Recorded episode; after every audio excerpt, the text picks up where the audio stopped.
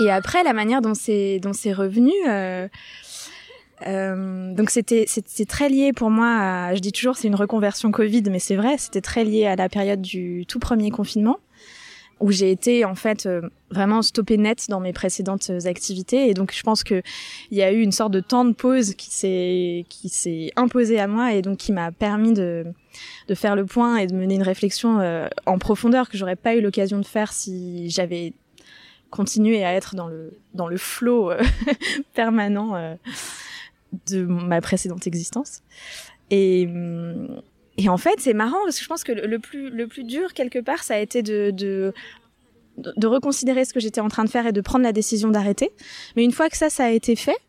je, je, savais exactement ce qui allait venir après en fait. Je ne suis pas passée par un processus de euh, questionnement sur euh, quelle pourrait être ma nouvelle activité. Euh, dès que ça a été possible, je sais pas, je me suis dit bon bah go quoi, ça y est, c'est maintenant.